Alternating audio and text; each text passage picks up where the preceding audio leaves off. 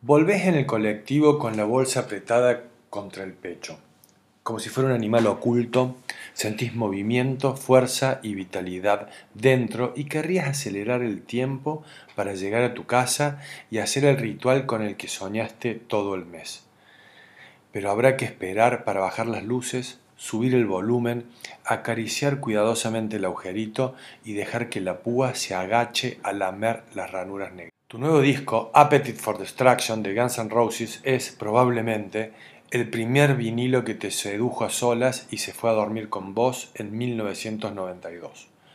Ese mismo año andabas con un TDK en el bolsillo trasero del vaquero. Era un compilado que iba escalando intensidad desde YouTube hasta Skid Row e incluía una selección de baladas glam interpretadas por Aerosmith, Poison y otras bandas de la época para el chape. Insertarlo en un pasacassette con condición de visitante era exhibir un talismán mágico y se trataba de un movimiento que debía ser interpretado en el clímax del encuentro. Solo podía ser llevado adelante con la feligresía adecuada, en muchos casos unipersonal, y debía conmover hasta al oso del Museo Carafa. Hemos tenido que vivir este tiempo tan excedido de presente para que viajemos hasta el pretérito perfecto y busquemos en el diccionario de objetos intelectuales olvidados ese sabroso olor a frito del lenguaje vinílico, ese aliento adolescente que persiste en el soplido de un cassette. Un gorrión se escapa de tu voz, proponía Santolaya cuando era hippie profesante y no empresario agnóstico.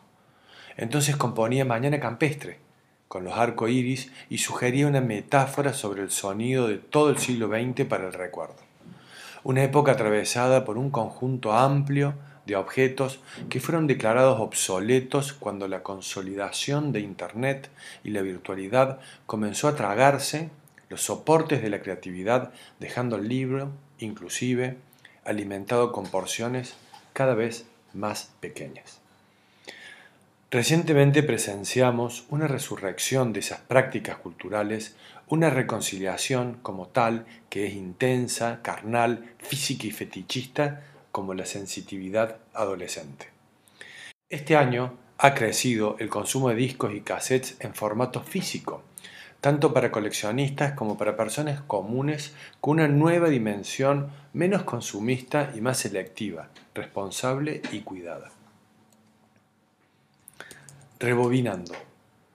La memoria es un territorio con una topografía extraña y para ver el horizonte hay que subirse arriba de las emociones porque la posición del observador modifica el paisaje y la del oyente también.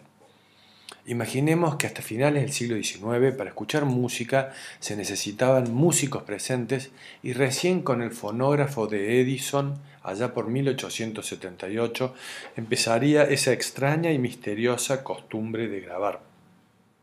Desde entonces la expansión y domesticación del sonido también generaron un lenguaje musical atravesado por las posibilidades ilimitantes de la industria discográfica. La portabilidad del arte más popular, la música, crecería con el mismo entusiasmo que la fotografía y el cine de celuloide y traería también canciones de tiempos acotadas por las posibilidades de registro. Pero al mismo tiempo plantearía a los LPs como obras integrales e indisolubles. Un disco era todas sus canciones en cierto orden y con un arte de tapa, así como su tiempo de espera. Podías pasar varios meses de preludio, inclusive un año, hasta que tu amor perfecto se presentara en una batea de las disquerías Perro Musnac, o Loco, Edén o la persistente Lado B. Toda esa emotividad memorable ha sido seguramente el sedimento de varias disquerías como Abasto Records, Mariano Roca y LP Records que en la actualidad se especializan en vinilos y tienen a las redes sociales como aliadas y canales de venta. Nostalgia, memorabilidad y disidencia. La idea de retromanía le pertenece al crítico inglés Simon Reynolds, que se hace eco del carácter patológico de las manías y propone una condición adicta al pasado de ciertos fenómenos populares. Estos conceptos, editados por el admirado sello Caja Negra, tienen especial importancia en un momento de debilitamiento cultural cuando la temperatura de lo creativo ha dejado las portadas de los periódicos.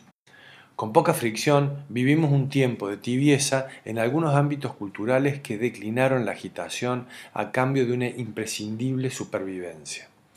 En esas circunstancias la tentación de la autocelebración también es una condición patológica de lo retro.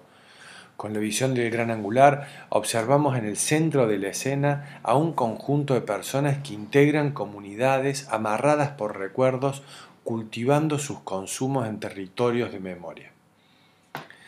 Saben del riesgo que implica caer en la conmemoración banal y las biopics flotantes en la superficie de Netflix. Pero entre toda esa complacencia también hay gestos vitales. En nuestra ciudad se expande un proyecto radicante llamado La Casetería que propone, en un mundo digital e intangible, apostar por la música en formato físico.